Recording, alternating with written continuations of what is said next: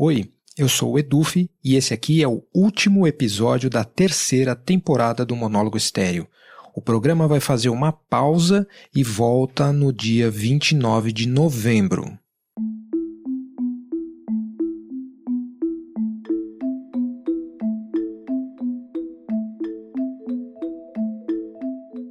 Chantagem. É isso que estão fazendo comigo, chantagem. Esse é Cripto. Sua voz foi modificada digitalmente e nós usamos um pseudônimo para preservar sua identidade.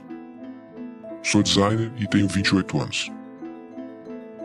No dia 10 de outubro de 2020, Crypto recebeu um e-mail que dizia: Assine o Warp Zone Plus por 10 dólares mensais e garanta que seus dados continuem privados. Minha primeira reação foi o quê? Como assim? Garanta que os seus dados continuem privados? O que exatamente vai acontecer se eu não pagar?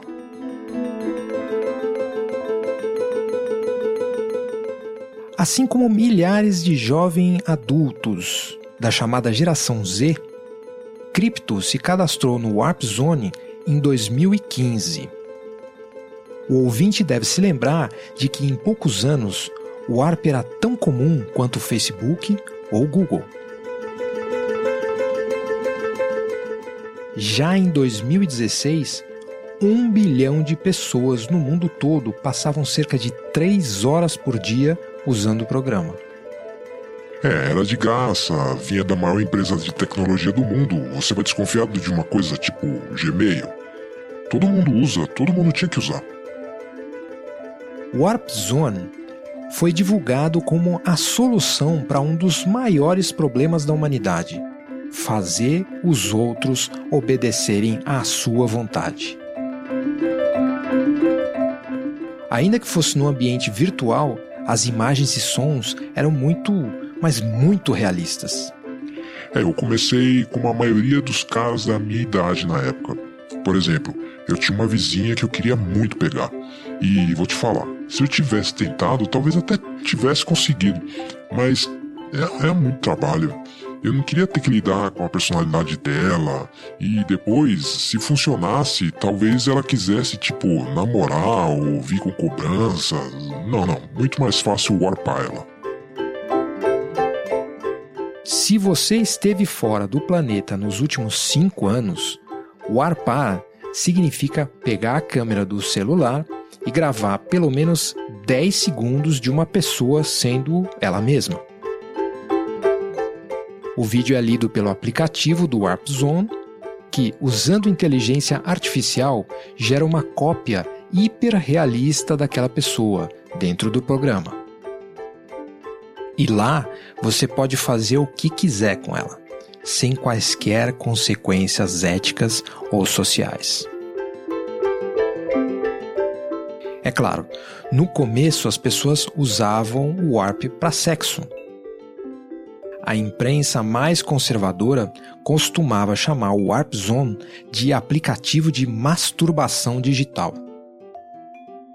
Mas isso até os óculos de realidade virtual ficarem realmente populares e baratos. As barreiras entre o que era virtual e real começaram a se nublar cada vez mais. E, em alguns anos, o Warp já era utilizado para tratamento de traumas e até vício. É, eu também warpei meu pai, né? Ele nunca ia discutir comigo porque é que ele me batia ou porque vivia me criticando. Aí lá no Warp ele me pediu desculpas, chorou e tal. Foi, foi um momento forte na minha vida. Eu me emociono só de lembrar. Mas aí as coisas começaram a mudar.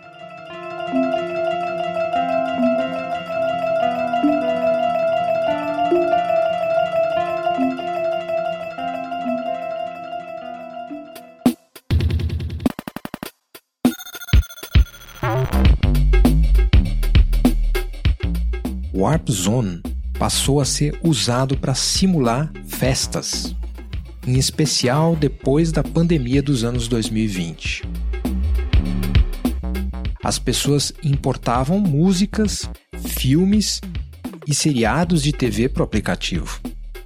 E a Big Tech, dona da Warp, fazia jogo duplo. Cerca de um terço do seu faturamento vinha da pirataria.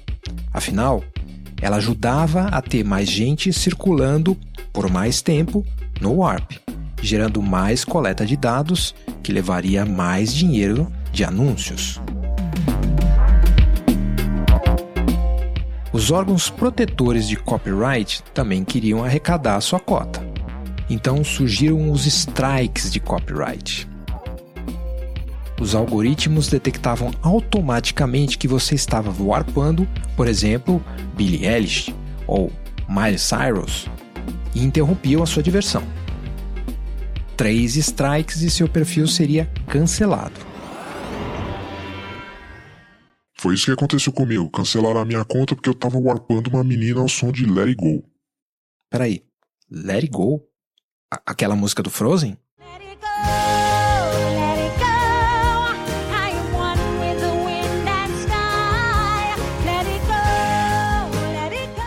É, e daí eu fui criando outras contas até que eu percebi que a Big Tech tinha mudado todo o programa e sem aviso nenhum.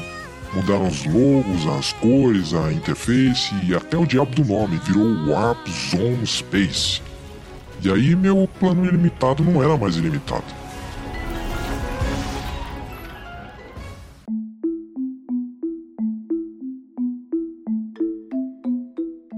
A mudança no Warp foi notícia em toda a imprensa especializada.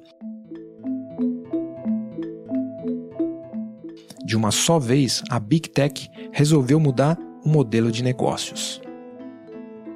E agora é isso.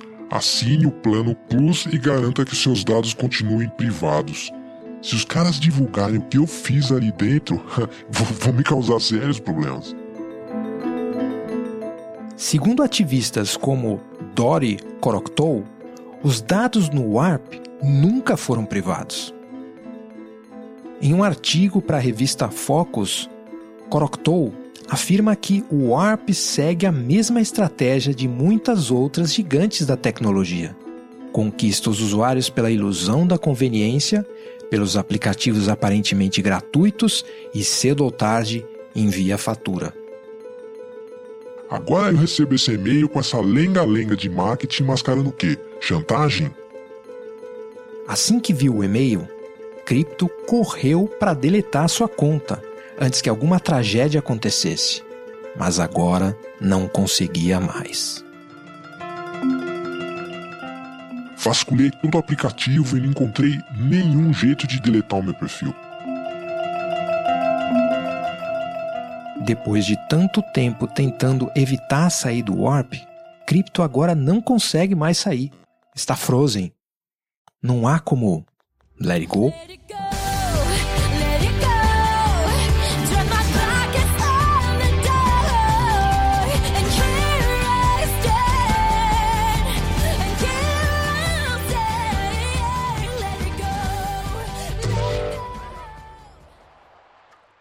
E esse foi o último episódio da terceira temporada do Monólogo Estéreo.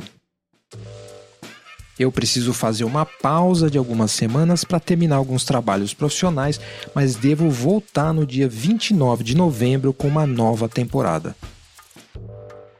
Se você quer apoiar esse trabalho, para que ele possa continuar contínuo e para que eu possa ter mais tempo para fazer episódios de qualidade, é só passar em eduf.me barra apoie. Se você quiser enviar uma mensagem ou comentário, escreva para pod.